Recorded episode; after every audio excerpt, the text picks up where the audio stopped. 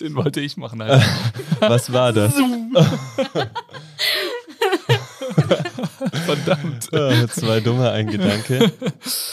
Ja, ihr merkt, äh, in der Folge, die auf euch wartet, geht's um Speed, Speed, Speed, weil wir hatten Austrias fastest woman on a skateboard bei uns im Podcast.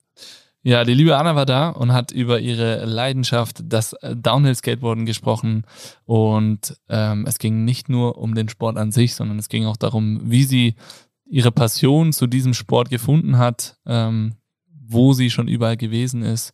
Es geht um einen schweren Unfall, die sie hatte und wie sie sich da wieder zurückgekämpft hat. Also es ist wahnsinnig viel Inhalt in dieser Folge, den ihr euch auf der Zunge zergehen lassen sollt, beziehungsweise auf den Ohren und äh, ja, genau zuhören müsst und viel raus lernen werdet. Lasst euch inspirieren von dieser faszinierenden Persönlichkeit. Und jetzt wünschen wir euch viel Spaß beim Zuhören und denkt dran, dass ihr diesen Podcast bewertet auf Spotify oder Apple Podcasts oder uns eine persönliche Mail schickt an podcast at base5.at. Viel Spaß! Hallo ihr Raketen und herzlich willkommen zu Base 5 on Air. Phil und ich sprechen jeden Donnerstag mit Menschen über den Base 5 Lifestyle. Wir möchten die Hintergründe der Person kennenlernen und wissen, welche unserer fünf Säulen Movement, Nutrition, Community, Mindset und Sports sie in ihren Alltag einbauen. Auch diese Folge wird wieder reich an Tipps, Genussmomenten und tollen Stories, denn heute zu Gast ist Austrias fastest, fast, fastest woman on skateboards. Herzlich willkommen, schön, dass du da bist, Anna. Hallo. Freut mich auch voll da zu sein. Schön, dass du da bist. David, äh, soll ich eigentlich direkt nach deiner Energierakete fragen oder? Wieso? Weil ich jetzt äh, nicht schnell genug den Engl Nö. diesen schwierigen englischen Satz aussprechen konnte. Nee, schnell, um die, um die Geschwindigkeit ging's nicht. Hast du gut gemacht. Sehr schön. Anna, schön, dass du da bist. Super spontan. Und äh, wir wollen jetzt ganz am Anfang erstmal von dir wissen, wie voll ist denn deine Energierakete jetzt gerade, wo du hier so sitzt? Hm. Ich würde mal sagen, so acht ungefähr. Oh, Hm, ist gut. solide. Solide, ja. David, schaut's bei dir aus? Äh, bei mir ist eine 5 heute, gebe ich ehrlich zu. Oh, shitty. Was ist denn da los? Ja, wenig Schlaf die letzten Tage und äh, heute wieder früh aufgestanden. Es ist so, es ist die Müdigkeit. Das Wetter auch, oder? Nee, Wetter finde ich eigentlich geil, wenn es so schwül ist. Was? Ja. Ernst jetzt? Ja, wirklich. Du Ich finde es nice. Ich finde es geil, so die ganze Zeit zu schwitzen und sich nicht Gedanken darüber zu machen, auch wenn es regnet, ob man jetzt irgendwie einen dicken Pulli oder sowas mitnehmen muss, sondern Diggi. einfach raus. Du verarscht uns, oder? Also ich schwitze Also den find ganzen Tag. super. Echt jetzt? Boah, ich finde es ganz sau essen. Es ist so eklig warm, dann regnet es ständig. Du weißt nicht, ey, nehme ich jetzt noch eine Regenjacke mit oder nicht? Findet ihr echt? Ja, Finde Fuck ich geil. Da spürst du die Natur so richtig, wie abhängig du davon bist. Okay, okay.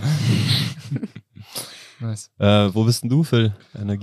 Energierakete? Boah, ich bin auch nicht ganz so voll, aber eine 7 würde ich mir geben. Ja, doch, doch. Ähm, Anna, eine 8 ist auf jeden Fall solide. Hast du dir heute schon einen Energiespender gönnen können? Irgendwas, was dir Kraft, was dir Power gibt? Ja, ihr habt mir davor gerade einen Kaffee gegeben. Das ist bei mir meistens ein bisschen kritisch, wenn ich mich danach nicht bewegen kann. Echt, oder? Wenn du Kaffee trinkst und dann. Ja, dann wäre ich voll hibbelig. Okay. Wir werden es beobachten. Und eigentlich wäre es vielleicht normalerweise 10, nachdem ich einen Kaffee trinke. Okay. Aber ich bin gerade äh, übers Wochenende auf so einem Longboard-Event gewesen. Das war ganz schön intensiv. Ja. nice. Und ja, muss man so manchmal ein bisschen regenerieren danach. Was war da genau? Was war sowas? War das Messe oder, oder Rennen oder? Ähm, das ist, also es nennt sich Freeride. Äh, da sperren sie die Straße ab für zwei Tage. Und ähm, es gibt dann, also dort bei dem nur so ein Fun-Contest. Das ist jetzt nicht so richtig seriöses Rennen oder so. Da geht's mehr um, also es gibt so ein Slide Jam. Äh, da wird gejudged in der Kurve mit wie viel Style oder was man für verschiedene Slides irgendwie macht, während man da runterheizt. Crazy. Also Fun heißt auch ein bisschen Party wahrscheinlich, oder? Deswegen Ja, intensiv. Schon. Also- Und immer schlafen in der Hängematte. Okay. nice. Ja, das klingt doch gut. Ähm, David, du hast jetzt auch gesagt, äh, wenig Schlaf die letzten Tage. Hattest du auch ein intensives Wochenende oder wie? Äh, ja, es war auch intensiv. Wir waren in ähm, Leogang auf einem Incentive von Red Bull. Da waren alle Marketing-Experten. Ähm, und ja, da einfach wenig geschlafen, hin und her, voll im äh, Bike-Fieber gerade und äh, ja, einfach, einfach wenig Schlaf. Aber es war trotzdem sehr actionreiches Wochenende, hat viel Spaß gemacht. Unter anderem dort mein Energiespender, weil wir es vorher als Thema hatten, war ähm, im äh, Paradies ist das nämlich, der äh, Porridge von ähm, einer Oma dort. Ich weiß leider den Namen nicht mehr. Also Omas, Punkt, Punkt, Punkt, Ja, die Porridge. Omas wissen halt, wie man die Energie herkriegt. Mhm. Ja. Oma Ilses Porridge im Luxusbunker Paradies. Genau. Hast du gut geschlafen da auch, oder? Ja. Aber da ist bestimmt keine Hängematte, oder? Nee, da Wasserbett. ist ähm, eher Wasserbett, äh, King-Size-Bett mit Ausblick auf die ähm, Kitzbühler Alpen. Bergwelt. Ja, traumhaft. Sehr schön. Ich hatte auch ein intensives Wochenende, nämlich ich war in Berlin. Berlin ist immer geil. Wart ihr schon mal in Berlin? Mhm. Ja. Also das, ich finde Berlin immer geil, muss ich sagen. Es ist immer irgendwie inspirierend. Es ist halt super bunt. Ich war bisher nur bei Regen dort. Echt? Ja. Oh shit. Ich hatte 38 Grad und musste im Hemd und Sakko zu einer Hochzeit. Hat aber nichts, ich habe das nicht lange angehabt. War richtig geil. Geiles Wochenende gehabt. Wir haben uns richtig coole andere Fitness-Locations auch angeschaut und haben echt da einige inspirierende Dinge äh, mit auf den Weg genommen. Aber trotzdem, so ein Wochenende voller Action ist irgendwie doch dann wieder energiezehrend. Äh, Aber zugleich danach. spendend. ja, so also ich bin so ein halt. gutes, äh, sehr erfüllt von diesem Wochenende, aber man merkt einfach, es zehrt dann doch an den Energiereserven. Voll. Hast du dir denn schon einen Energiespender gegönnt heute? Mm, Nicht bewusst, was mich so ein bisschen wach gemacht hat, war die Outdoor-Session mit sechs Leuten, ähm, wo wir eigentlich am Landestheater Vorplatz trainieren wollten, da aber gerade für den Innsbruckathlon aufgebaut wurde und wir leider nicht die Hindernisse verwenden durften fürs Training. ähm, ja, und dann so ein bisschen hin und her gewandert, beziehungsweise gejoggt und äh, ein paar verschiedene Spots gesucht haben, während die Sonne erwacht ist und mich wach geküsst hat. wow, wow, was für ein Spender. Sehr schön. Du, Phil? Ähm, nee, auch noch nicht so richtig aktiv. Der leckere Ka Kaffee eben, der Cappuccino, das war auf jeden Fall schon ein Energiespender, aber der war auch echt nötig, weil sonst habe ich heute noch äh, wenig Zeit gehabt, mal nicht zu reden oder sowas, sondern irgendwie brabbel ich durch seit 7 Uhr. Und jetzt muss ich noch mehr reden. Ja, uns. aber jetzt ist es äh, anders. Das ist jetzt einfach so Podcast-Setting, das ist immer ein Energiespender für mich. Das macht mir richtig Mhm. Freude, coole Stories zu hören von unseren Gästen, ein bisschen mit dem David hier zu quatschen und ja, einfach zu hören, wer uns da so gegenüber sitzt und äh, das nach außen zu transportieren. Deswegen super schön, dass es so spontan geklappt hat, dass du jetzt hier bist. ja, Anna? voll. Freut uns wirklich sehr. Spontan klappt immer besser. Ja, stimmt. ähm, und jetzt zum Einstieg. Jetzt hast du schon so ein bisschen was ja verraten, was du am Wochenende gemacht hast. Und das lässt schon so ein bisschen äh, blicken, äh, was du so in deiner Freizeit sonst machst. Beschreib doch uns und unseren Zuhörern und Zuhörerinnen einfach mal einen schnellen Genussmoment von dir. Lehn dich gern zurück, schließ die Augen, wenn du möchtest. Nee, zurücklehnen nicht, dann bist du zu weit weg vom Mikro, aber einfach mal locker erzählen, was so, was so in deinem Kopf und in deinem Körper abgeht, wenn du deine Sportart ausübst. Hm. ja, also ich würde das irgendwie so beschreiben, dass ähm, ich mich voll entspanne und so richtig spüre irgendwie, Oh, ich weiß gerade gar nicht, wie, ich das beschreiben soll. Ähm, ja, im Prinzip bin ich irgendwie so fokussiert, dass ich nicht so ganz check, was um mich rum abgeht. Und das entspannt mich immer voll. ähm, ja, und ich denke so, am meisten Genussmoment ist auf jeden Fall, wenn ich irgendwo zur Bergstraße runterfahre mit richtig geilem Ausblick. und dann eigentlich nur so in die Landschaft schaue und mir aber mega schnell fortbewege währenddessen und das aber gar nicht mehr so merke, weil die voll, ja, so, fühlt so irgendwie an wie so durchfliegen. Weißt du, voll spaced out. Nice. Das klingt schon mal sehr, äh, oder es spricht schon mal sehr für dich, dass du bei den Geschwindigkeiten ähm, entspannt bleibst, während jeder andere Mensch wahrscheinlich, der nicht in dieser Sportart drin ist, ähm, die Nackenbeschwerden seines Lebens hat vor lauter Anspannung. das ist irgendwie verrückt. Also es fühlt so erst so ein bisschen an wie Meditieren. Krass, und die, schaut nicht so aus, und die Aussicht genießt du auch noch währenddessen. Ja, voll. Wie viel kmh? Ja, wenn ja. so schöne Straßen runterfahren.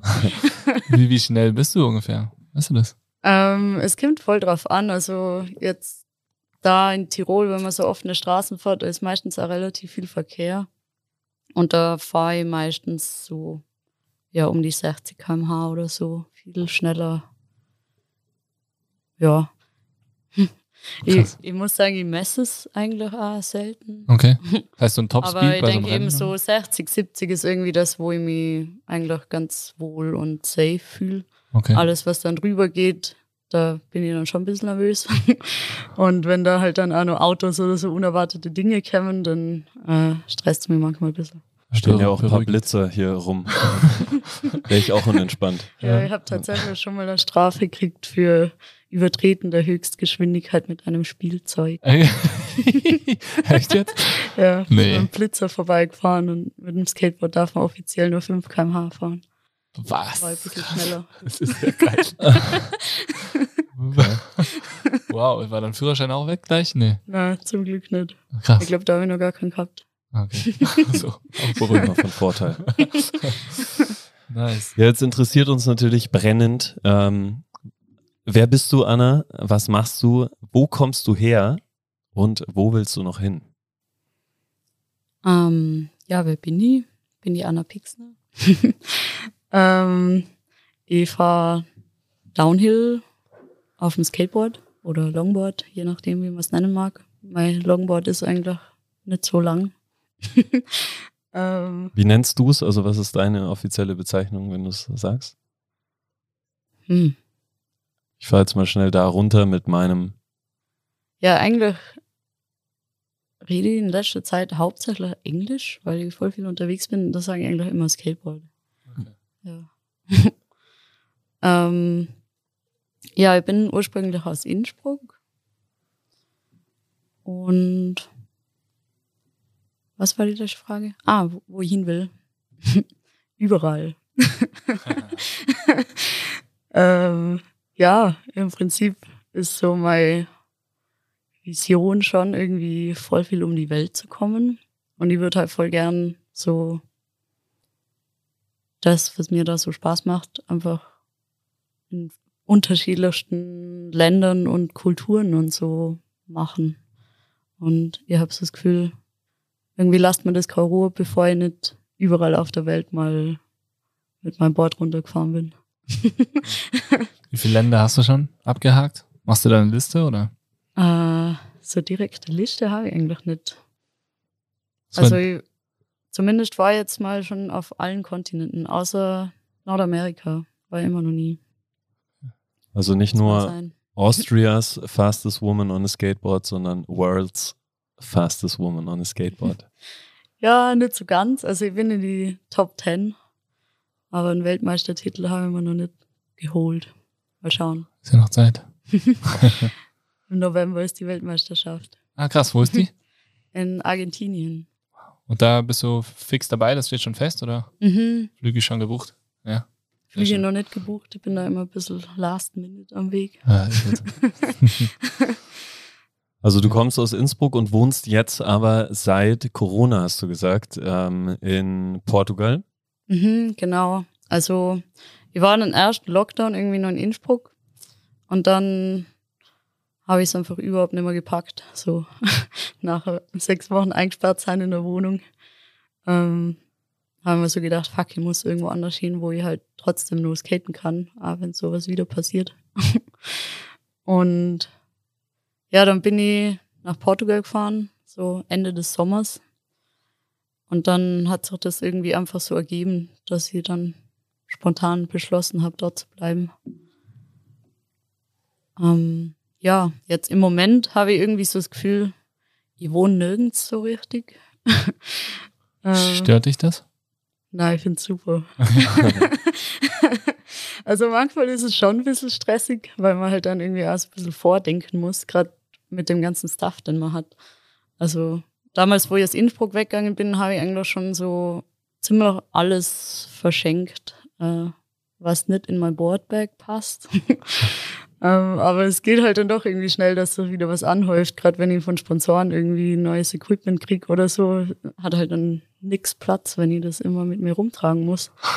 Und im Februar bin ich nach, oder Anfang März, äh, bin ich nach Brasilien geflogen und dann habe ich halt in Portugal wieder dasselbe gemacht, irgendwie wieder alles loswerden, was ich nicht mit mir rumtragen kann.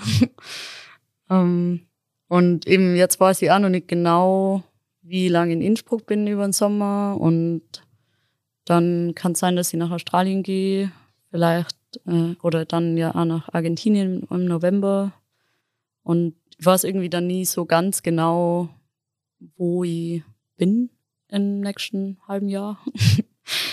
ähm, ja, ist eigentlich immer hauptsächlich organisatorisch ein bisschen kompliziert manchmal.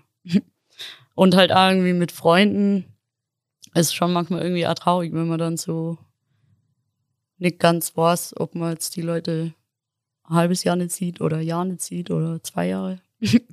Es geht dann irgendwie auch so schnell, wenn man immer Spaß hat. Jetzt nach äh, welchen Kriterien suchst du dir deine neuen Wohnorte sozusagen aus? Also ich zum Beispiel bin hier ja wegen den Bergen hergekommen und dass man nebenbei auch noch studieren kann. ähm, wie schaut es bei dir aus? Muss es da besonders trocken sein oder kannst du einen kurzen Einblick mal in deine Sportart geben? Also was braucht es dafür? Wie schaut es so aus? Was macht man da? Was machst du da? Und wie schaut dann der Wohnort aus, wo du wo du gerne bist, auch für längere Zeit? Ja, im Prinzip will man ähm, möglichst steile Bergstraßen, die eben trocken sind und wo nicht so viel Verkehr ist. Und das ist gar nicht so einfach, das zu finden. Äh, und dann äh, spielt natürlich auch noch mit, dass man das nicht so easy alleine machen kann und es nicht so viele Leute gibt, die das halt auch auf höherem Level betreiben. Ähm, von dem her macht es schon auch viel aus, so ob in dem Land eine gute Community am Start ist und eben ob es viel regnet äh, beziehungsweise schneit im Winter. Also ich versuche mir halt irgendwie jetzt Länder auszusuchen, wo es nicht so einen richtigen Winter gibt. ähm, weil das hat mir in Innsbruck einfach immer gestört, dass ich schon so ja vier, fünf Monate halt komplett draußen bin und dann im Frühjahr kriege ich einfach immer richtig Schiss, wenn ich mich wieder aufs Board stelle. das fühlt sich dann irgendwie so scary an. Und wenn man das ganze Jahr halt irgendwie so ein bisschen weiterfahrt, aber wenn man dann mal vielleicht einen Monat Pause hat oder so, ist, ist man einfach viel mehr im Flow und dann geht viel mehr weiter. Ist äh, Skateboarden nicht auch vom Gefühl und so von dieser Geschwindigkeit her vergleichbar mit Snowboarden? Ja, irgendwie schon, aber irgendwie ja nicht. ich habe das Gefühl, ich habe echt noch nichts ausprobiert, schon was so an das Gefühl drankommt.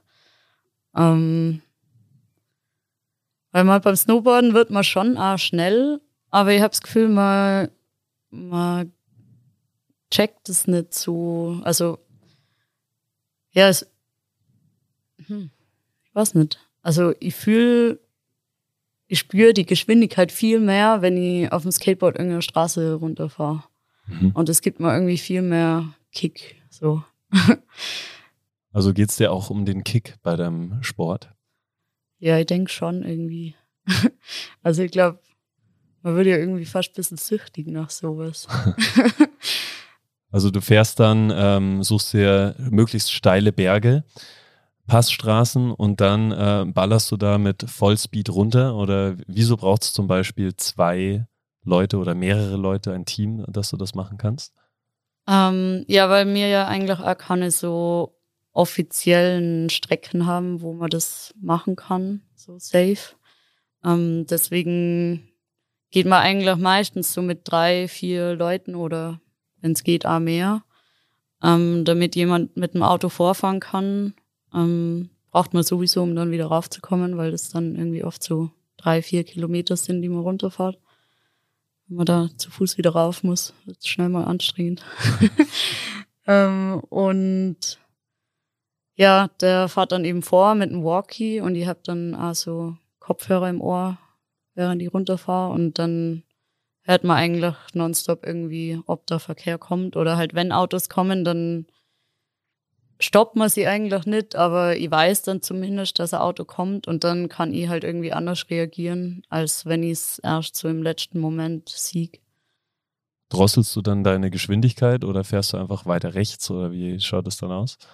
Es kommt ganz auf den Spot drauf an. Also wenn man so eine zweispurige Straße hat, wo viel Platz ist, ähm, dann fahre ich meistens einfach dran vorbei und grüße freundlich, damit sie nicht die Polizei rufen.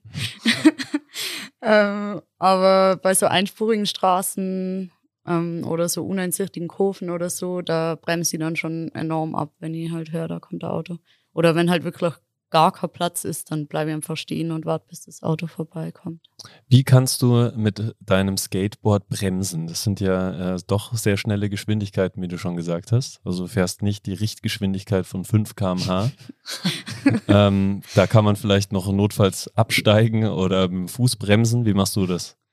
Äh, man kann tatsächlich eigentlich bei jeder Geschwindigkeit mit dem Fuß bremsen wenn man das halt übt da.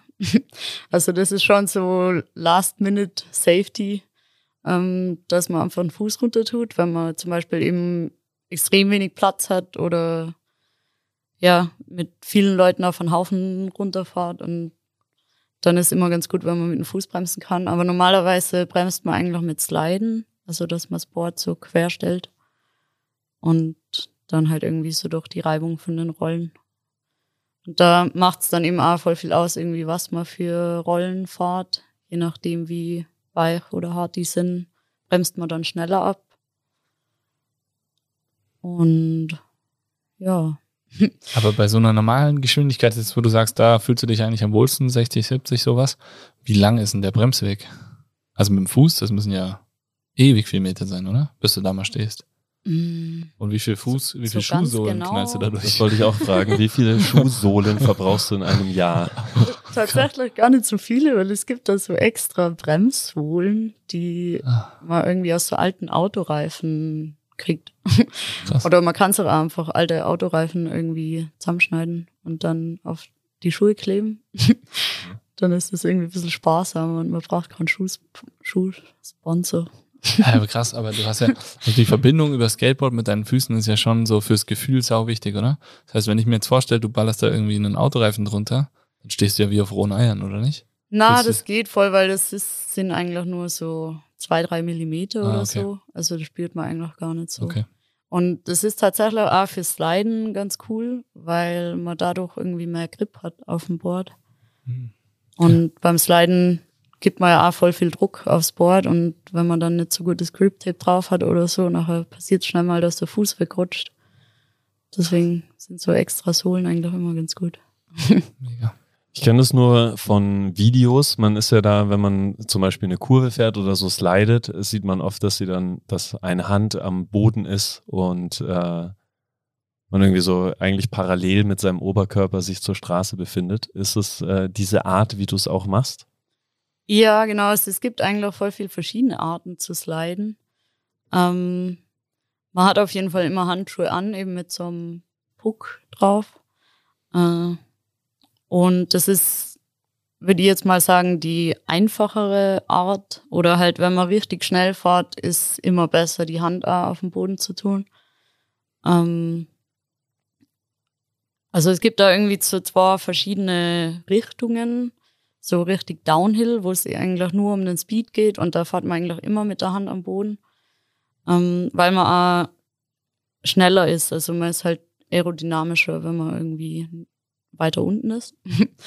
und dann gibt's auch noch Freeriden, wo es mehr so drum geht, einfach irgendwie so viel Spaß wie möglich zu haben auf der Strecke nach unten und dann slidet man halt auch mal ohne die Hände und ist aber um einiges schwieriger. Also gerade bei höheren Geschwindigkeiten ah, ähm, ist da viel schwieriger, die Balance zu halten und so rauszufinden, irgendwie, wie viel Druck man geben muss, dass er dann nicht wegkatapultiert. Jetzt hast du schon gesagt, du bist in der Weltrangliste auf Platz 10, oder? Ja, im Moment weiß ich es tatsächlich noch nicht, weil jetzt so seit zwei Jahren gibt es irgendwie nicht wirklich einen Weltcup. Mhm. Ähm, ist jetzt eben heuer das erste Mal wieder, dass so wirklich größere Rennen stattfinden. Ist es dann Disziplin Downhill oder Freeride? Äh, Downhill. Also eigentlich alle Contests. Es gibt nur ein so Event von Red Bull. Ähm, das ist das Snow Pass Down Race. äh, da darf man die Hand nicht auf den Boden tun. Mhm. Also da geht es irgendwie eben darum, wer so am besten freeriden kann. Okay. Ähm, aber das ist eigentlich gerade noch voll neu. Ähm, bei normalen Rennen fährt man immer mit Hand am Boden. Was macht dir mehr Spaß? Mm, eigentlich mehr Freeriden. also ich fahre schon auch ganz gern Rennen, weil man da in so ganz einem anderen Mode ist irgendwie. man fühlt sich da teilweise echt ein bisschen wie so Formel 1 Auto oder so. Es ist so ein ganz anderes Gefühl, weil man auch so einen Lederanzug anhat und der immer ein Vollvisierhelm und ähm, ja, die, die Spots sind meistens halt auch perfekter Asphalt und so richtig geile Strecken irgendwie. Und man fährt dann auch zu viert gleichzeitig runter. Oh. Ähm, Als erstes und eben irgendwie ist es so voll ein anderes Feeling, als wenn man halt einfach so free irgendeine Straße runterfahrt. Da ist irgendwie auch der Fokus nochmal ganz anders und ich habe auch das Gefühl, dass man viel weniger spürt, wie schnell man ist, durch den Lederanzug und das Visier und alles. Um, ähm, und da ja, kriegt man dann schon irgendwie nochmal andere Geschwindigkeiten drauf, was schon auch ganz cool ist. Ist das so ein bisschen wie, also Bordercross, so Skicross, also du fährst quasi eins gegen eins, beziehungsweise alle vier fahren gegeneinander und wer als erstes unten ist, hat gewonnen. Ja, genau. Das heißt, also es ist immer in so Brackets aufgeteilt, dass halt irgendwie dann so die äh, ersten zwei kommen weiter. Ja. Und also es gibt immer einen Qualitag, wo es so Zeitläufe sind, wo man erstmal irgendwie auch Zeit hat, die Straße allein zu fahren. Und dann eben am Renntag ist es immer zu viert auf einmal. Das heißt und da passiert es halt schon manchmal, dass man irgendwie so in der Kurve rausgecrashed wird oder. Schon, also das ja. schon, ist da so Ellbogeneinsatz auch mit am Start? Mm, das nicht wirklich. Also es ist schon irgendwie so eine Regel, dass man halt niemanden absichtlich rauscrashen darf. Okay. Ähm, Wäre ja irgendwie echt crazy. Ja. Weil da passiert schon schnell mal was. Ähm, aber es kann halt irgendwie schnell mal passieren, wenn man voll nah aneinander gleichzeitig in die Kurve reinkommt und dann rutscht jemand vielleicht ein bisschen mehr als der andere. Ähm, dass man dann ihn so unabsichtlich rauskickt. Mhm. Das passiert schon öfter mal. Wie bist du zu dem Sport gekommen? Also wie, wie kommt man dazu, wirklich zu sagen, ey, ich mache das jetzt und ich ziehe das voll durch und werde da Profi? wie ist da so der? Ja, das war eigentlich nie so der Plan. Okay. äh, ich wollte schon voll lang irgendwie Skateboard fahren. Also mir hat das eigentlich immer voll angesehen, so Bowl-Skaten. Mhm. Und ich war dann aber zu schüchtern, um in so einen Skatepark zu gehen, weil ich mich voll beobachtet gefühlt habe. und deswegen habe ich mir dann ein Longboard bestellt im Internet, weil ich immer wieder so Leute gesehen habe, die halt so durch die Stadt cruisen und das hat voll entspannt ausgeschaut. Haben wir gedacht, das kriege ich vielleicht eher hin und da startet mir nicht jeder an. Oder da muss ich halt nicht irgendwo hingehen, wo man sich so im Spotlight fühlt. Ähm, und ja, dann bin ich eigentlich immer nur mit dem Board in die Schule gefahren, da war ich halt so 15 oder so. Und statt mit dem Fahrrad bin ich halt dann mit dem Longboard in die Schule. Und ich bin da in St. Nikolaus aufgewachsen, in der Nähe vom Alpenzoo. Und da habe ich dann irgendwann mal jemanden runterfahren gesehen. Eben, das war der Quirin, der ist damals schon so Rennen A gefahren. Ähm, der hat halt da immer geübt, die Straße vom Alpenzoo runter am Abend. Und nachdem das so quasi an meinem Haus vorbeigegangen ist, habe ich das dann immer wieder gesehen und war dann so, fuck, irgendwie muss ich das mal ausprobieren. Ja, ähm, ja, und dann bin ich eh voll zufällig bei so einem Workshop vorbeigekommen, den er gemacht hat am Landhausplatz. Da gibt's ja so einen klaren Hügel, der runtergeht. Und da hat er irgendwie Leuten gezeigt, wie man slidet. Und hat mich dann angesprochen, weil ich halt mit meinem Board da vorbeigecruised bin. Und dann hat er gemeint, hey, du hast Longboard, probier es mal aus. äh, ja, und dann habe ich es ausprobiert und das hat dann irgendwie gleich voll gut hingehauen. Und dann war ich richtig motiviert. Und er hat mir dann auch so voll viel gezeigt. Eben, er war voll motiviert, irgendwie anderen Leuten was zu zeigen, weil er halt da der Einzige war, so in ganz Tirol, der das gemacht hat. Und allein wird's dann irgendwann langweilig. Und ja, dann bin ich eigentlich jedes Mal mitgegangen von da an. Und wann bist du dann das erste Mal die Straße vom Alpenzoo runter gecruised? ähm, ich glaube, das war tatsächlich dann schon ein paar Tage drauf. äh, ja, es hat mir irgendwie dann so richtig gepackt, das Fieber. Und ich bin dann jeden Tag nach der Schule, wenn es halt nicht geregnet hat, dann Alpenzoo raufgegangen am Abend. Äh, so oft, dass ich sogar den den Besitzer vom Alpenzoo dann voll gut gekannt habe und den Tierarzt und so. Und die haben mich dann immer gegrüßt. ich habe dann immer irgendwie die Babytiere streicheln dürfen, voll cool. ähm, ja, und dann eben, irgendwie, wenn man dann so gehypt ist und das jeden Tag übt, dann geht schon äh, schnell was voran.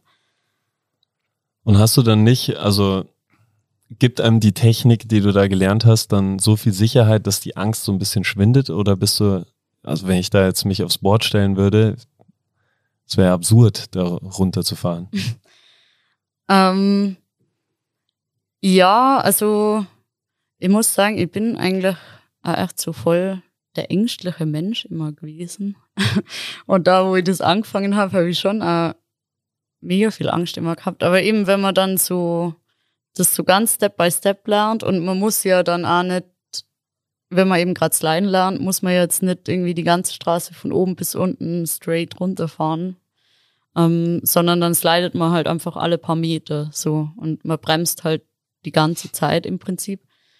Ähm, und da, durch das übt man es halt auch voll gut, indem man es nicht so schnell macht. Und wenn es dann mal schmeißt, dann tut es jetzt auch nicht so weh, wenn man langsam unterwegs ist und wenn man halt irgendwie Knieschützer und alles Mögliche anhat.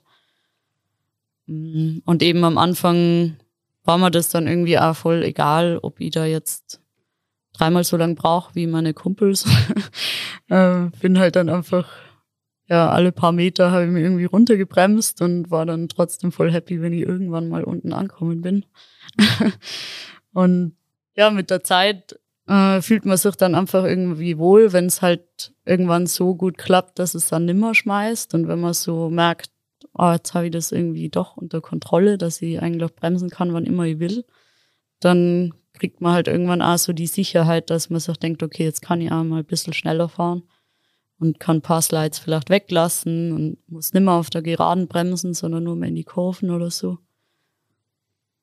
Hast du bei so Wettbewerben zum Beispiel oder wenn du so neue Sachen fährst, neue Hügel, ähm, hast du da noch Angst oder bist du nervös, bevor es bergab geht, wenn du da oben stehst? Ähm, ja, schon. Also es kommt immer drauf an, wie die Straße so ist. Aber im Prinzip, gerade bei, bei Rennen, suchen sie ja eigentlich immer Straßen aus, die ziemlich anspruchsvoll sind oder halt relativ schnell. Und wenn ich jetzt wo noch nie gefahren bin, dann bin ich schon meistens ziemlich nervös. Was machst du dann da dagegen?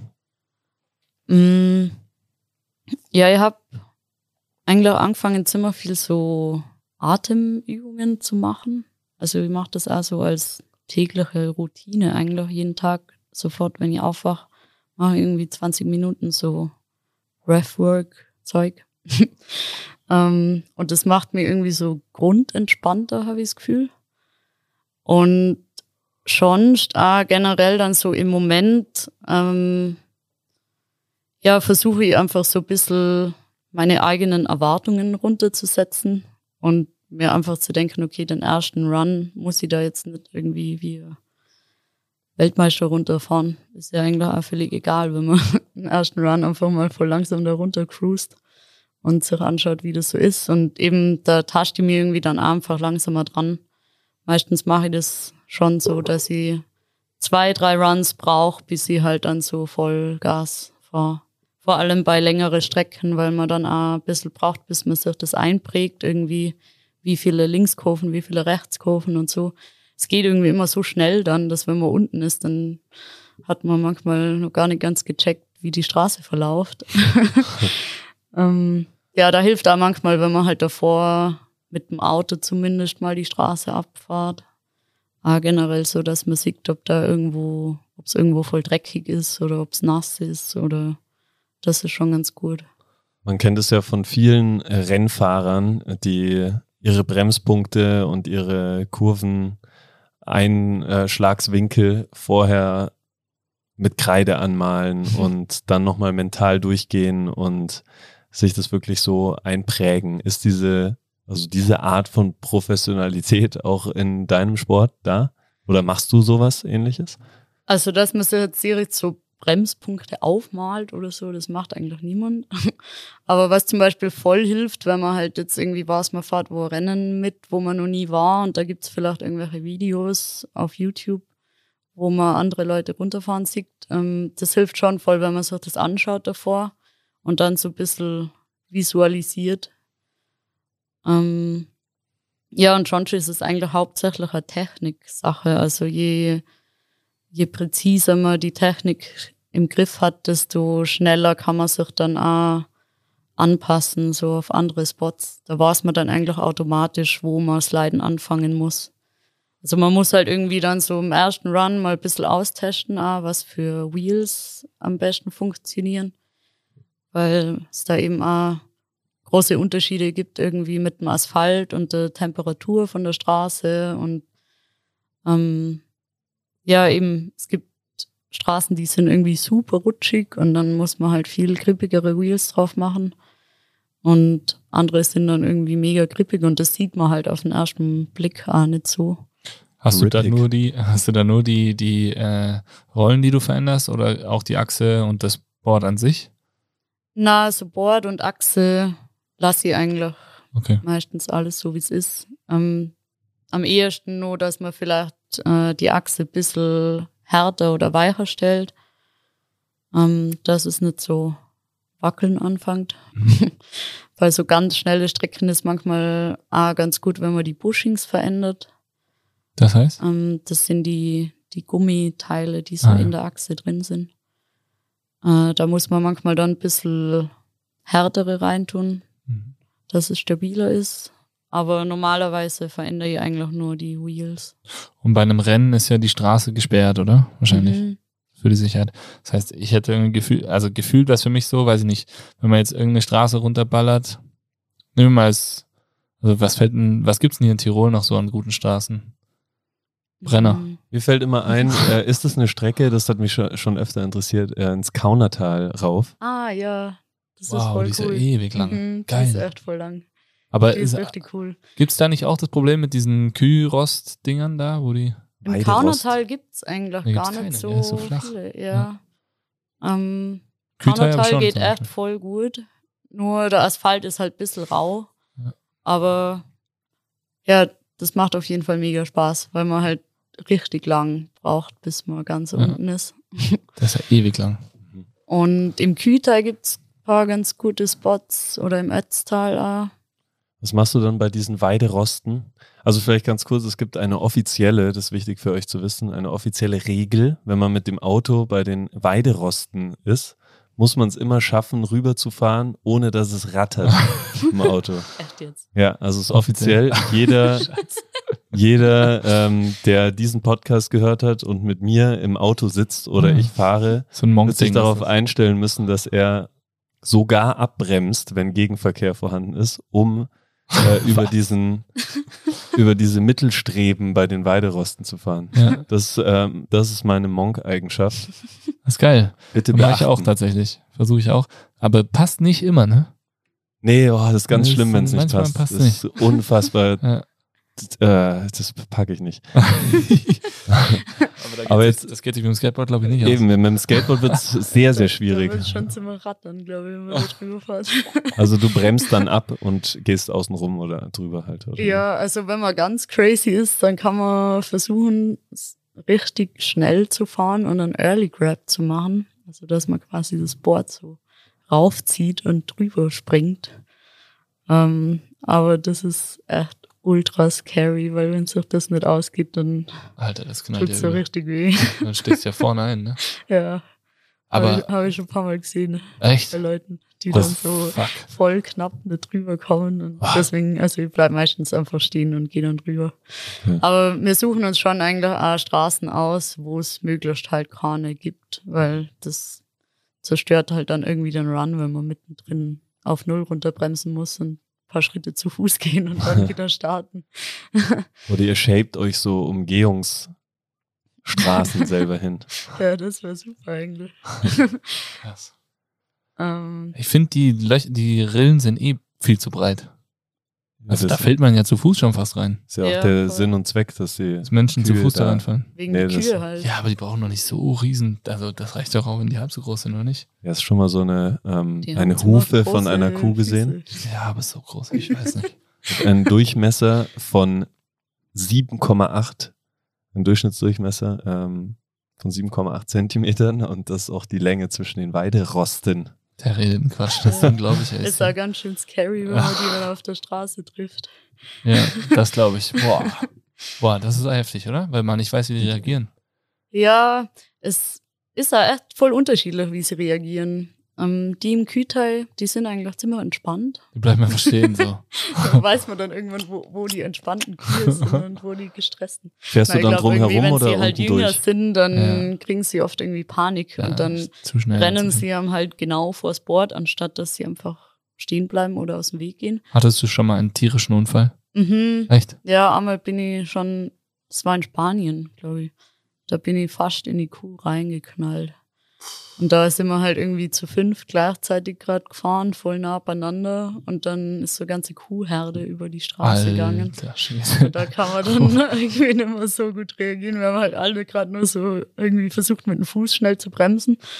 Und dann sind wir halt voll übereinander und über die Kühe. Und das war so richtiger super Crash. Alter Aber ist zum Glück nichts passiert. Okay, Die Kühe waren ein bisschen erschrocken. komisch. Bist du schon unter einer Kuh durchgeslidet Na, das hab ich noch und nie hast gemacht. im äh, drunter vorbeifahren einmal am Euter genuckelt? Ich glaube, das wäre so Next Level. Das fände ich einen richtig geilen Move für so eine Slow-Mo-Filmaufnahme für. Vielleicht sollte ich das mal probieren. Gucken, dass hier keine Tierschützer zuhören. Ähm, Bist du äh, generell, also jetzt hast du von deinem Tierunfall schon, das ist ja doch ein sehr unfallsträchtiger oder risikoreicher Sport eigentlich, oder? Ja, schon. Also, ich muss sagen, mir war das echt ewig lang nicht bewusst, dass das so gefährlich ist. Weil man es eben so voll Schritt für Schritt lernt und sich dann irgendwie immer voll in Kontrolle fühlt. ist halt wie wenn man, ja, wie wenn man halt dann mit dem Snowboard voll schnell fährt. Und das macht man ja auch nicht irgendwie im allerersten Tag, wo man das lernt, sondern halt irgendwie nach ein paar Jahren dann und dann fühlt man so mega safe. Und ja, dann ist man eigentlich auch die ersten paar Jahre nie wirklich was passiert, außer halt so Schürfwunden, die man dann immer wieder hat, wenn man irgendwie ausrutscht. Und wann hattest du so eine erste richtig heftige Schürfwunde? ja, das passiert eigentlich Schon schnell relativ mal, oder? schnell, ja. Gerade am. Anfang äh, hat man es ja eben noch nicht so unter Kontrolle, da kriegt man schon ziemlich viel ab. Freuen sich bestimmt die Eltern auch, oder? Die Mhm. Tochter so mit fetten Schürfwunden nach Hause kommt Ja, meine Mama Abend. war da schon irgendwie so ein bisschen skeptisch. Ich habe es ihr dann meistens auch nicht gezeigt, wenn es jetzt nicht so voll offensichtlich am Ja. Unterarm war oder so. Dann habe ich immer ein bisschen versucht, das zu verstecken. ähm, aber ja, dann nach, ich weiß gar nicht wie vielen Jahren, habe ich einfach, ja, da habe ich dann mal so einen richtig wilden Unfall gehabt und da ist mir dann ein bisschen bewusst geworden, dass das doch ziemlich gefährlich ist. Was heißt das wild? Ähm, Also da bin ich in einer Leitplanke gecrashed. Äh, und dann habe ich mir zwei Wirbel und vier Rippen gebrochen und ein Loch in der Lunge gehabt. Also das sind dann die Rippen, haben sie halt voll verschoben, sind irgendwie voll in die Organe rein und war richtig kritischer Zustand irgendwie. Das hat die fast nicht überlebt. Ach krass. Und das war äh, mitten in der Wüste in Israel, wo das passiert ist. ähm, und ja, ich habe dann halt irgendwie meine Beine nicht gespürt im ersten Moment und nicht atmen können. Und ich war dann echt so ein bisschen so, fuck, jetzt ist es, glaube ich, vorbei. Wow. Äh, und dann. Das ist ja so beiläufig. Ja. Naja, naja, schon arbeitet schon in ihr, das merkt man schon, finde ich. Ähm, wann ist das passiert? Äh, das war jetzt vor vier Jahren. Okay, und dann bist du mit dem Hubschrauber, na, Hubschrauber eigentlich. Na, das hat eben dann auch richtig lange gedauert, bis da mal jemand gekommen ist. Irgendwie so zwei, drei Stunden bin ich da dann so gelegen. Und dann hat mir eben einfach so Ambulanz ins Krankenhaus gefahren. Aber das waren dann eben auch so zwei Stunden Fahrt nochmal. Alter Schwede. Krass. Okay, und äh, da warst du aber nicht allein, also da waren auch andere mit dir wahrscheinlich, oder die dann für dich da waren oder dich da Mhm. verarztet haben, so gut Also halt da ging. war ich mit zwei Freundinnen am Weg, die eigentlich äh, wieder in Israel besucht haben, äh, weil ich war da länger dort, also ich habe Auslandssemester gemacht. Und sie haben dann gemeint, ja, sie wollen mich besuchen, irgendwie da Video filmen und das ist dann eben auch beim Filmen passiert. Ähm, von dem her waren die eh sofort zur Stelle und haben halt dann auch gleich Ambulanz gerufen und alles. Und so voll um mich gekümmert. Was, wie lange hat das gedauert und was hat das mit dir gemacht, dann dieser Sturz? Ähm, ja, wie lange es gedauert hat, ist eigentlich irgendwie schwierig zu sagen, weil ich war so die ersten, ich glaube, zwei Wochen oder so, war im Krankenhaus. Ähm, das sind also voll verschwommene Erinnerungen irgendwie, weil ich glaube, die haben mich so voll gepumpt mit Schmerzmitteln, dass ich nichts mehr gecheckt habe. Ähm, und ja, dann habe ich ja, ich glaube schon so zwei Monate gebraucht, bis ich halt so die normalen Sachen wieder selber machen kann, so duschen und kochen und so Zeug. Also habe da zum Glück dann jemanden gehabt, äh, mit der ich mal Zimmer geteilt habe und die hat sich halt voll um mich gekümmert, weil ich habe halt irgendwie echt nichts auf die Reihe gekriegt. Die hat mir dann so ein die Trolleys, die sich die Omis immer kaufen zum Einkaufen, sowas haben wir dann auch gekauft, weil ich anders irgendwie nicht einkaufen hätte können. Ähm, aber dann irgendwie ist doch relativ schnell gegangen, dass ich wieder Sport gemacht habe. Ich glaube, so nach vier Monaten oder so habe ich angefangen zu bouldern und mit dem Board so ein bisschen rumzucruisen. Ähm, ja, und dann habe ich halt irgendwie gleich mal gemerkt, dass das viel zu schnell war und habe auch irgendwie zehn Kilo verloren, keine Muskeln mehr gehabt, war so richtig im Arsch. ähm, und habe dann im Endeffekt schon irgendwie fast zwei Jahre gebraucht, bis sie wieder fit war, weil ich halt dann so Langzeitfolgen gekriegt habe, irgendwie entzündete Sehnen und ständig irgendwelche Probleme. Und ja, so psychisch hat's schon irgendwie auch viel mit mir gemacht. Also muss sagen, eigentlich hauptsächlich Positives, weil ich halt mich so richtig mit mir selber auseinandersetzen habe müssen weil ich halt schon, schon einfach ein sauaktiver Mensch bin und die ganze Zeit irgendwie, ja, Sport mache oder halt irgendwie was mit dem Körper, so Ausgleich. Und wenn man das dann halt nicht kann und teilweise halt auch nicht einmal spazieren gehen kann oder so, dann ist man schon so voll, ja, gefangen in seinem eigenen Gedankenchaos irgendwie und muss halt andere Wege finden, wie man sich beschäftigt oder wie man mit Sachen umgeht und so. Und da habe ich schon voll viel gelernt irgendwie und fühle mich auch viel besser seitdem. Also vor allem schätze ich einfach alles enorm seitdem, weil ich mich jedes Mal irgendwie wieder voll an das erinnern kann, wie scheiße das ist, wenn man halt komplett angewiesen ist auf andere Hilfe und so. Und jetzt bin ich da schon richtig ähm, dankbar so für dafür fit zu sein oder dafür einfach irgendwo spazieren zu gehen oder so. Sowas hätte ich früher nie gemacht, dass ich einfach nur voll gemütlich durch einen Hofgarten spaziere und mal einen Baum anschaue und das macht mich dann voll happy. Das erinnert mich ja gerade sehr stark auch an unseren Podcast mit dem äh, Chris Ebenbichler. Schaut hier auf diesem Weg, der ist weiterhin auf einem sehr, sehr guten Weg. Kleine Steps, äh, wird immer besser, ist schon die ersten Rennradtouren gefahren und so weiter. Also da, wer möchte, gerne auch in diesem Podcast nochmal reinhören, wer den noch nicht gehört hat. Unsere meistgehörteste Folge bisher. Ähm, und da war auch so, man hat das auch gemerkt. Also dieser Unfall hat einfach Dinge losgetreten, wo, wo man sich dann drüber Gedanken macht, oder? Und dann ist das gar nicht nur negativ. Aber es ist natürlich immer die Frage, wie sieht man das? Wie will man das sehen? Äh, wenn man sich jeden Tag halt fragt, hey, warum ich, dann ist natürlich mhm. eher negativ.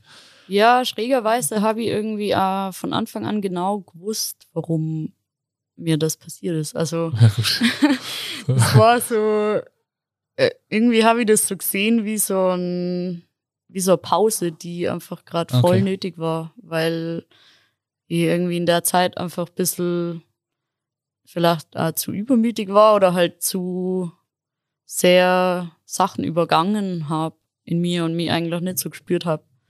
Und in dem Moment äh, war es eigentlich auch so, dass ich mega müde war und dass ich mich nicht so wirklich danach gefühlt habe. Und ich habe mich dann da einfach voll ignoriert. Mhm.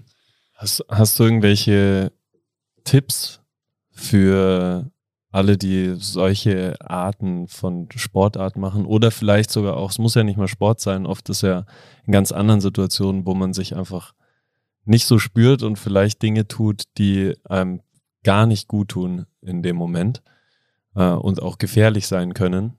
Wie baut man da so ein Gespür dafür auf? Beziehungsweise hast du jetzt, würdest du sagen, dieses Gespür mehr und achtest da mehr drauf? Wenn ja, wie? Ja, eben, also ich habe auf jeden Fall das Gefühl, dass ich das jetzt viel besser spüre. Und dass ich mir jetzt einfach auch viel mehr Zeit nehme, um sowas zu spüren.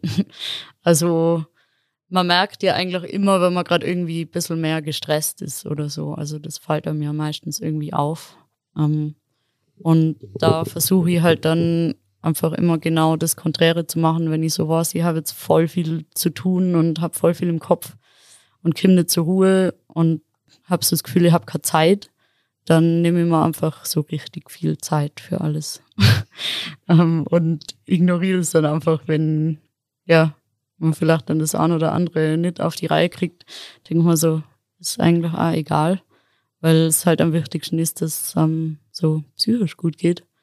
Und ja, ich habe das Gefühl, je mehr man sich dann eben die Zeit einfach gibt in so stressigen Momenten, desto mehr spürt man dann halt auch, wo der Stress überhaupt herkommt und schafft es irgendwie besser damit umzugehen. Und dann kriegt man im Endeffekt irgendwie eh doch alles auf die Reihe, weil man viel entspannter ist. Was sind da für, für dich so die Signale, die, die du dann wahrnimmst? Also hm. Zeit hast du schon gesagt, du hast für gefühlt für Dinge keine Zeit mehr oder wie ist das? Mhm. Also man, bei mir ist das halt dann oft so in so einem Zeiten, dass ich aufwache und sofort irgendwie mir dann alles irgendwie in den Kopf schießt, was ich an dem Tag zu tun habe oder ja, so gleich schon in der Früh, dass man da irgendwie schon so spürt, heute ist irgendwie ein stressiger Tag. ähm, ja. Wie ist jetzt zum Beispiel vor einer, vor einer Abfahrt oder vor einem Rennen? Ähm, was nimmst du da so wahr? Mm, eben da habe ich auch irgendwie total gemerkt, dass sich da mein Ansatz irgendwie verändert hat seit dem Unfall, weil ich schon immer so sehr perfektionistischer Mensch war und wenn ich dann halt bei so einer bei irgendeinem Contest mitfahre, dann will ich halt da irgendwie nur alles nur besser machen und setze mich halt selber voll unter Druck. Ähm, selbst wenn jetzt da von außen überhaupt kein Druck besteht oder so. Weil ich habe jetzt nicht irgendwie Sponsoren, die sagen, ich muss so und so oft am Podium stehen oder solche Sachen. Ähm, und ja, seit mir der Unfall passiert ist, mache ich mir eigentlich selber nicht mehr so viel Druck. Also für mich war damals auch, um zurückzukommen, so das größte Ziel, dass ich es wieder schaffe, ähm, Spaß zu haben auf dem Ort ganz egal irgendwie was für Art. Und das habe ich mir eigentlich immer nur so voll behalten, dass ich mich halt voll an das erinnere, dass es darum geht, dass mir das Spaß macht, weil das war eigentlich auch der Grund, warum ich angefangen habe. ähm, ja, und das entspannt mich dann auch voll in solchen Situationen, dass ich mir da einfach so den, ja, die Erwartungshaltung wegnimmt, dass sie da jetzt irgendwie voll was zerreißen muss. Du hast vorher auch die, die Atemübungen gesagt äh, oder so genannt. Machst du das seit, seit dem Unfall oder hast du das vorher auch schon gemacht? Mm. Also davor habe ich mich eigentlich gar nicht mit sowas befasst. äh, schon eigentlich erst seit dem Unfall. Da habe ich auch so ein bisschen angefangen dann mit Yoga und Meditation. Eben vor allem mal in der Zeit, wo ich mich halt null bewegen habe können, habe ich so das Gefühl gehabt, ich muss irgendwas anderes anfangen. Und dann das mit dem Atmen habe ich eben so ungefähr ein halbes Jahr später, habe ich das Gefühl gehabt, sobald ich wieder Skaten angefangen habe, ähm, kriege ich so voll die panischen Zustände. Also die ersten paar Male, wo ich mir wieder aufs Board gestellt habe und halt versucht habe, irgendwo runterzufahren, habe ich erst so eine Art Panikattacken gekriegt, dass ich dann keine Luft gekriegt habe und äh, teilweise auch so richtig schwarz vor Augen oder dass ich dann bewusstlos worden bin und so. Und ähm, habe halt dann auch das immer wieder abchecken lassen, ob meine Lunge wirklich wieder komplett fit ist und so. Und dann war halt irgendwann klar, okay, an der Lunge liegt's nicht und das ist eigentlich alles in meinem Kopf. Also, dass ich einfach totale Panik schiebe und deswegen keine Luft mehr krieg. Und deswegen habe ich dann eben angefangen, mich damit ein bisschen zu befassen ähm, wie halt irgendwie meine Atmung besser kontrollieren kann. Und habe dann mit Apnoe-Tauchen angefangen, ähm, weil ich dann so äh, Achillessehnenentzündung auch gehabt habe, also Spätfolge irgendwie, weil meine äh, Wirbelsäule nicht mehr ganz gerade ist und keine Ahnung, haben sie irgendwie gemeint, die Sehne entzündet sich seitdem schneller. Ähm, und ja, dann habe ich halt wieder voll lang keinen Sport machen können. Und haben wir gedacht, okay, was könnt ihr jetzt irgendwie machen, ähm, was neu ist und mir irgendwie so Challenge gibt. Dann habe ich so einen Apnoe-Tauchverein gefunden in Innsbruck, äh, die das immer im Hallenbad machen. Und ja, mit dem hat es dann irgendwie so angefangen, dass ich da gemerkt habe, das bringt mir enorm viel, eben so körperlich, aber auch psychisch. Gehst du jetzt auch noch Apnoe tauchen oder? Na, also in dem Verein bin ich nicht mehr. ähm, aber das mache ich schon immer wieder, dass ich einfach so irgendwo ins Wasser gehe und so voll untertauche. Das ist einfach voll entspannend. Wird doch einer, ähm, hoffentlich einer unserer nächsten Podcast-Gäste, oder, Phil? Genau, ähm, der Kai. Freedive Cool. Tirol, der hat es äh, relativ neu äh, glaube ich, äh, so seit zwei Jahren oder sowas macht er das. Und der geht aber viel in die Seen, Mhm. nicht nur im Schwimmbad. Also im Schwimmbad, klar, startet er und der macht auch viel so Unterwassermeditation oder Wassermeditation. Äh, sicher spannend, also kannst du dir vielleicht mal an angucken. Ja, Schickt man voll. dir mal, schickt man dir mal was. Aber der kommt ja definitiv in Kürze hier in unserem Podcast auch. Cool. Ähm, du hast jetzt auch schon echt viel von anderen Sportarten gesprochen. Gibt's, also interessiert dich so andere Sportarten? Was, was sind so deine Lieblingssportarten neben dem Skaten? Ähm, ja, eigentlich schon so alles, was man Berg machen kann. Okay. Also nachdem ich in Innsbruck aufgewachsen bin, ähm, fängt man da auch voll früh an mit Skifahren und so Sachen. ähm, macht mir schon auch mega Spaß. Skifahren, Snowboarden, Klettern, ähm, Slacklinen. Was nicht eigentlich, glaube ich, macht mir erst so ziemlich alles Spaß, was irgendwie sportlich ist. Äh, am wenigsten vielleicht irgendwie so Ballsportarten, wo man mit ganz vielen anderen Leuten äh, irgendwo einen Ball hinterherläuft. Ja. Das ist nicht so meins. ähm, So mehr so und so individuelle Sachen. Ja, Surfen bin ich auch so richtig gehypt, seit ich in Portugal bin. Ja, cool. Schon voll cool. Bietet sich an, ja. Aber eben irgendwie habe ich schon das Gefühl, ich habe noch nichts gefunden, was so wirklich auch drankommt ans Downhill-Skaten. Okay. Was jetzt auch verständlicher ist, nachdem, äh, wie du das beschrieben hast, mit einer Hand auf dem Asphalt und tiefe Position und Sliden. Also ich kann mir derweil mal keinen Sport vorstellen, der nicht motorisiert ist und so eine Geschwindigkeit verursacht. Mhm. Ja, und was ich halt auch irgendwie voll cool finde, ist, dass es an, an so viele unterschiedliche Orte bringt. Also wenn man jetzt zum Beispiel nur für Snowboarden verreist, dann ist man halt eigentlich immer auf dem Berg mit Schnee oder ähm, beim Surfen halt immer irgendwo auf dem Strand, wo es gute Wellen gibt. Und beim Downhill-Skaten variiert es halt irgendwie enorm. Also es gibt teilweise irgendwelche Großstädte, wo es mitten in der Stadt voll coole Straßen gibt. Oder ja, riesige Gebirge, wo man dann eben, was ich, französische Alpen oder so ist, mal irgendwo im Nirgendwo und da geht voll die geile Straße runter. Oder eben in Israel war in der Wüste und das kann man halt eigentlich überall machen. So total unterschiedliche ähm, Landschaften und ja, irgendwie Wie, wie, macht's das auch voll spannend, finde ich. wie groß ist da so die Community? Also was, weil, ich weiß nicht, also man kriegt jetzt hier zum Beispiel ja nicht so wahnsinnig viel davon mit, glaube ich, wenn man jetzt nicht in der Szene wahrscheinlich ist. Aber gibt es eine große Szene in Tirol zum Beispiel?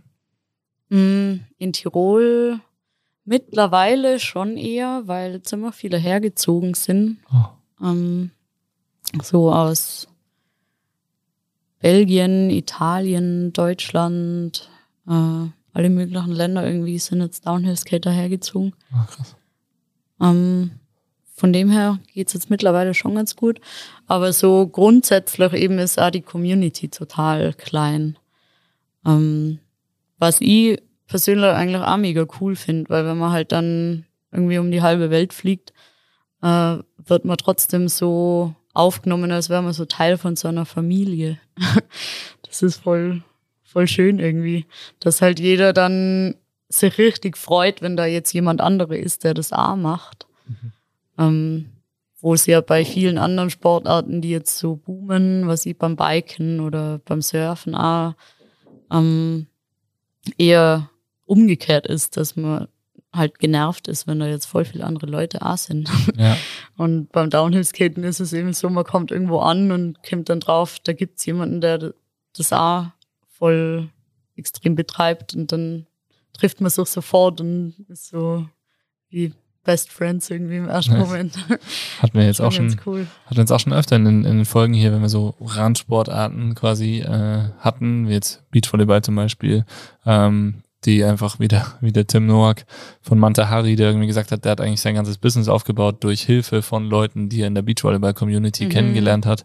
Ähm, oder auch die, die Ida beim Trailrun, dass man sich grüßt und auf die Schulter klopft, auch wenn man an jemanden vorbeirennt und die Leute motiviert und auch nochmal pusht und so.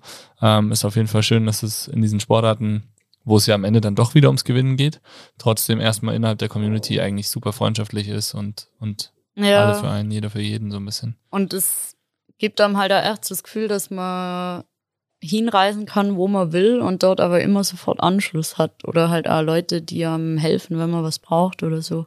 Also zum Beispiel da in Israel nach dem Unfall ähm, haben mich, was nicht, fünf, sechs Downhill-Skater besucht, die ich noch nie gesehen habe davor.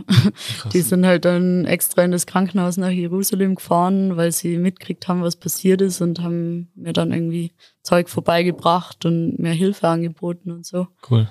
Ja. Das ist schon richtig cool. Und ich glaube, das passiert dann halt in vielen anderen Sportarten nicht so. Mhm.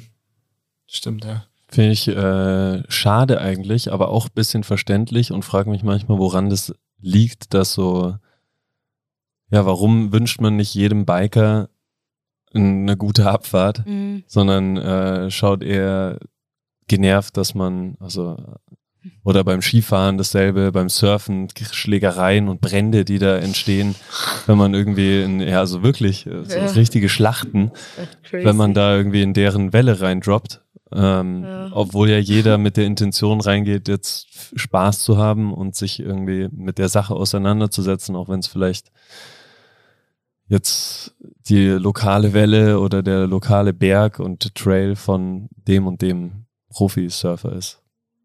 Ja, ich habe halt eben das Gefühl, es ist echt, ja, es macht dann schon so ein bisschen abhängig, das Gefühl, was man da halt dann immer sucht. Irgendwie, ob das jetzt beim Skifahren oder beim Surfen oder wo er immer ist.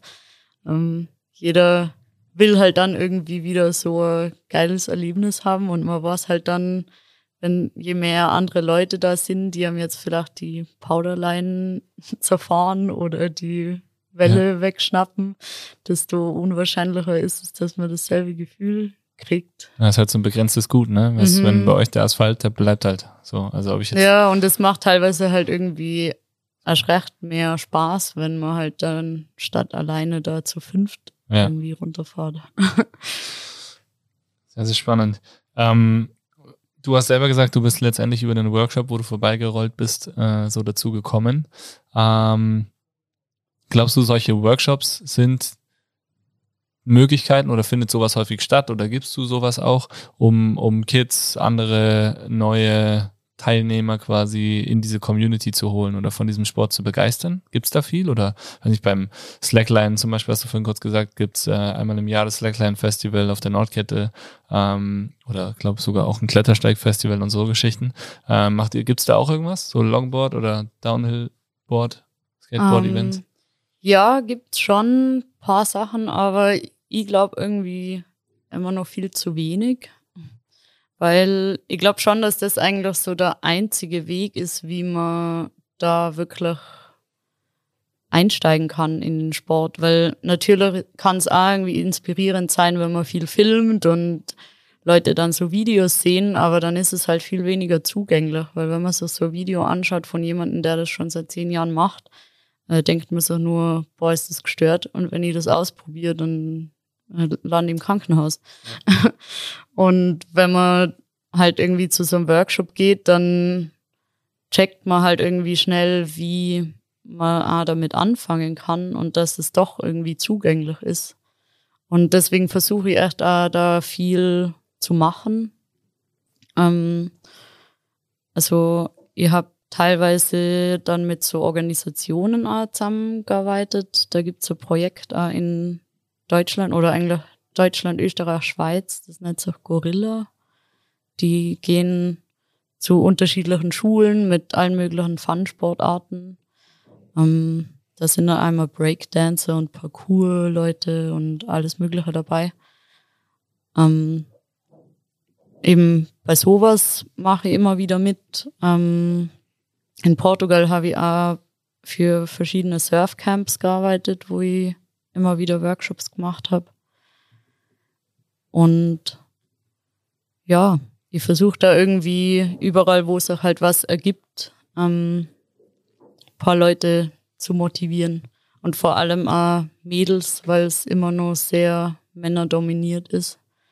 Und es glaube ich ganz vielen Mädels ähnlich geht wie mir, dass man irgendwie am Anfang denkt, na, ich bin eigentlich schon voll vorsichtig und so Extremsport ist nichts für mich und ähm, dass man sich das selber auch nicht so zutraut, das sehe ich halt eigentlich viel mehr bei Mädels als bei Jungs. Ähm, voll viele Jungs, die halt zu so Workshops kommen, die sind so eher ein bisschen Kamikaze am Weg und denkt so, boah, ja, das kann ich schon. Bin schon länger Skateboard gefahren, ich baller da jetzt runter. Und voll viele Mädels sind halt voll eingeschüchtert und melden sich dann vielleicht gar nicht einmal an, weil sie denken so, kann irgendwie nichts sein für mich. Und eben mir ist es damals gleich gegangen, dass ich mir das nie zugetraut hätte und dass ich immer gedacht habe, ähm, ich bin zu ängstlich oder zu vorsichtig. Und dabei war es eigentlich genau das, was ich gebraucht habe, um irgendwie so wirklich mein volles Potenzial zu finden. Glaubst du, du bist ja auch auf Instagram und hast da nicht wenige Follower, ähm, dass du dadurch auch Leute inspirierst, das auszuprobieren? Oder mhm. ist es dein Hintergrund auch, ähm, was du da machst? Ja, ich hoffe es auf jeden Fall, dadurch irgendwie auch Leute zu inspirieren, weil ich eben eigentlich nicht so ein Fan bin von so viel, was auf den sozialen Medien passiert. ähm, und äh, irgendwie nicht so gern auf meinem Handy hängen die ganze Zeit. Aber ich habe mal eben irgendwann gedacht, wenn es halt niemand sieht, dann äh, ist halt auch die Wahrscheinlichkeit recht gering, dass die Leute so auf die Idee kommen, das A zu machen. Und je mehr man da halt äh, Zeit und Energie investiert in so alle möglichen Medien mehr aufzuscheinen, desto ja, höher ist die Wahrscheinlichkeit, dass man irgendwie auch Menschen damit erreicht, ähm, denen das vielleicht was ähnliches geben kann, wie es mir halt damals gegeben hat, wo ich das entdeckt habe. Du hast ja auch ein Buch geschrieben, gell? Wenn ich richtig bin. Kannst du vielleicht dazu was sagen? Was sind da so die Inhalte? Worum geht's da? Ähm, ja, das ist so ein Buch, wo ich glaube vier oder fünf ähm, Stories von Frauen in unterschiedlichen Sportarten abgedruckt sind. Ähm, und die haben mich damals gefragt, ähm, ja, über äh, eine Erfahrung zu schreiben, ähm, wie ich etwas aus eigener Kraft bewältigt habe. Also der Titel von dem Buch ist aus eigener Kraft. Ähm, und oder eigentlich Frauenpower, weil das ist so die äh, Frauenversion von dem aus eigener Kraft Buch. ähm, ja, und dann habe ich da über die ganze Story geschrieben mit meinem Unfall und wie ich da halt wieder zurückkommen bin, wie das eben generell für mich so war, halt mit meiner Angst umzugehen. So von Anfang an und dann eben nach dem Unfall wieder. Und ja, ich hoffe eben damit irgendwie Leute zu inspirieren, das nicht einfach so hinzunehmen, wenn sie halt äh, enorme Ängste haben. Für mich ist das schon auch jetzt nicht nur auf den Sport bezogen, sondern eben auch voll auf so Alltagssituationen oder generelle Ängste, weil ich ja immer ja so voll die sozialen Ängste gehabt habe, als Kind und so hat mir einfach enorm viel Angst eingejagt, was so schon allein, wenn ich irgendwie reden hab müssen vor anderen Leuten, sowas wie das jetzt. ich hätte voll die Panik gekriegt damals. Ähm, und da hat mir halt der Sport auch mega geholfen, weil man sich ja mehr mit sich selber auseinandersetzt und mit Ängsten konfrontiert. Und ich glaube, das kann man dann auch viel besser im Alltag anwenden. Und ja, durch, dadurch halt irgendwie solche Sachen aufzuschreiben oder so Filmprojekte zu machen oder sowas, ähm, hoffe ich halt irgendwie, da andere Leute anzuregen, sich auch ein bisschen mehr, ähm, ja, da irgendwie mehr an sich zu glauben, dass sie das vielleicht auch überwinden können, das nicht einfach so hinnehmen, so, boah, ich krieg irgendwie da richtig große Angstzustände, Scheiße ist halt so. ähm, und dem dann nur mehr aus dem Weg gehen. Ähm, für mich hat sich halt ergeben, je mehr man sich dem dann aussetzt, desto besser wird's. ja, und das bin ich schon irgendwie motiviert, das halt einfach weiterzugeben an andere. Also ist jetzt schon allein dieser kurze Abschnitt, den du hier genannt hast, sehr, sehr inspirierend und äh, wo gibt es dieses Buch zu kaufen? ähm, ja, ich glaube jetzt so in der Tirolia, in der Wagnerischen und so gibt es das überall. Das ist von dem Kompass Verlag, der also Wanderführer und sowas macht. Also Kompass Verlag, die, äh, sag nochmal den Titel. Äh, Frauenpower. Frauenpower. Holt euch dieses Buch. Sehr Klingt lohnenswert, Fall, ja. zumindest, äh, was wir jetzt gehört haben. Wir werden es auch in die Base legen und dann kannst du es ja äh, unterschreiben. Dann liegt es dort. Ja, cool. Holt euch jetzt ein handsigniertes Buch von Anna direkt in der Base ab. Frauenpower. Nein, das geht nicht. Direkt in der Base geht nicht. Also kaufen müsst ihr es in der Tirol, aber handsignieren lassen könnt ihr es dann vielleicht bei uns, wenn die anderen vorbeikommen. So. Aber wir legen eins in die Base, was dann in der Base bei einem leckeren Kaffee äh, in der Base gelesen werden kann. Und das signiert von signiert. Anna. Genau. So machen wir das. Sehr schön. Super spannend. Und auch die Geschichte mit dem Unfall, ähm, wie du das verarbeitet hast, offensichtlich. Und da jetzt trotzdem weiter, weiterhin Vollgas gibst. Ähm, es klingt auf jeden Fall alles auch sehr trainings- und reiseintensiv und äh, das hast du ja sowieso schon gesagt. Und wir werden jetzt hier die nächsten Wochen, solange du hier bist, auf jeden Fall mal schauen, dass wir ein paar Sessions machen. Vielleicht äh, sieht dich dann der ein oder andere auch, der dann hier am Donnerstag diesen Podcast gehört hat oder in den nächsten Tagen dann auch mal vielleicht vor Ort in der Base. Ähm, zum Abschluss, haben wir immer noch unsere fünf Tipps. Ja, und wir hatten das äh, auch in den letzten Podcasts, war das immer ein großes Thema, die Leidenschaft, das Feuer, für das man brennt und äh, wofür ja auch du offensichtlich brennst und das gefunden hast. Kannst du fünf Tipps uns allen geben, wie man seine Leidenschaft, seine Passion findet? Okay, also ich glaube, der erste Tipp von mir wäre mal einfach alles ausprobieren, was irgendwie geht. Weil bevor ich jetzt das gefunden habe, habe ich schon echt äh, ja ziemlich viele andere Sachen ausprobiert. Irgendwie bin geschwommen ganz viel und dann habe ich Leichtathletik gemacht, dann habe ich Basketball gespielt, dann habe ich mit Klettern angefangen, immer schon Skifahren gewesen, dann habe ich Geige gespielt, habe gedacht, vielleicht bin ich irgendwie Musikerin.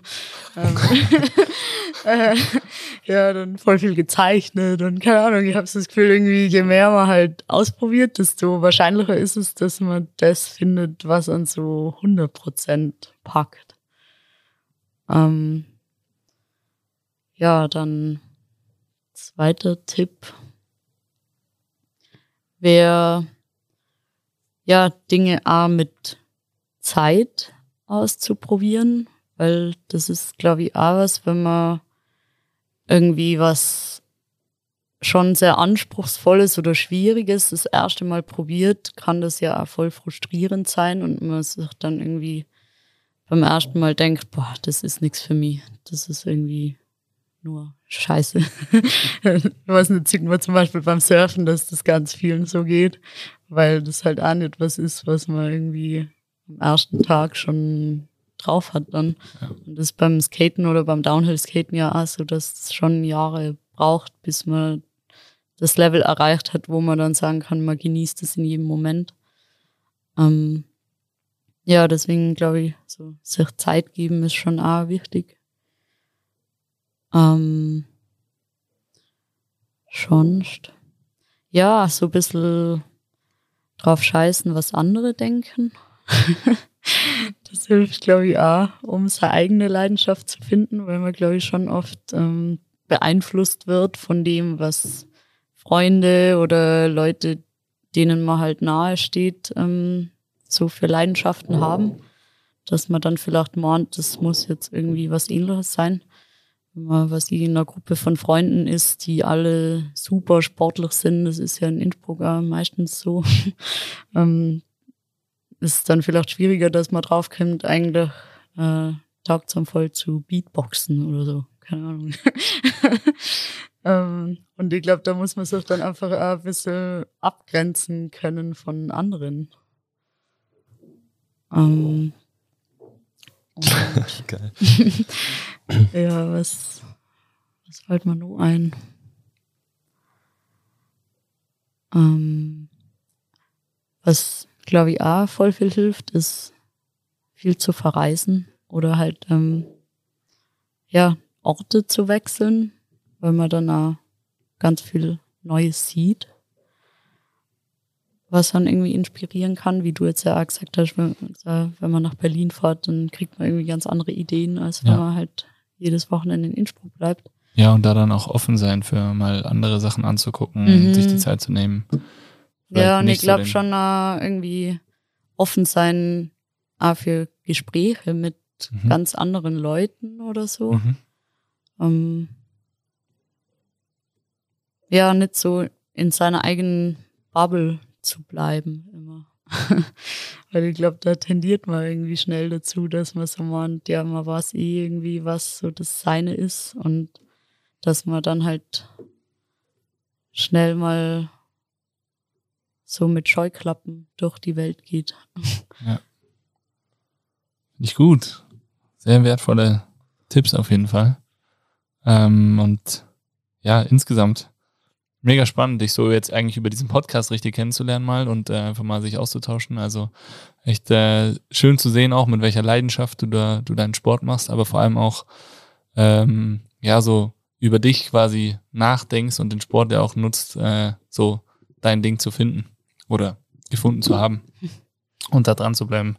Sehr inspirierend auf jeden Fall. Super spannend, sehr inspirierende Folge für alle, die einerseits Downhill ähm, skaten wollen, andererseits natürlich auch jeglichen Input, den du uns jetzt gerade hier so schön dargelegt hast. Vielen Dank, Anna, dass du dir die Zeit genommen hast.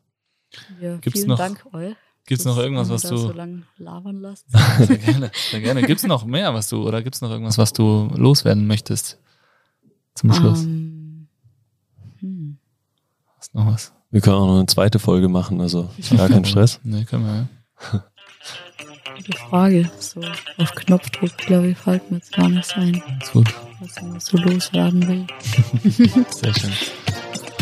Gut, dann beenden wir das, äh, indem wir jetzt noch einmal laut in die Welt hinausschreien. Und zwar alle Zuhörerinnen und Zuhörer, genauso wie du, Anna, Fäuste nach vorne. Phil und ich schreien Bass, du, Anna und alle anderen schreien Five. Fäuste fliegen in die Luft. 3, 2, 1. Bass! Five.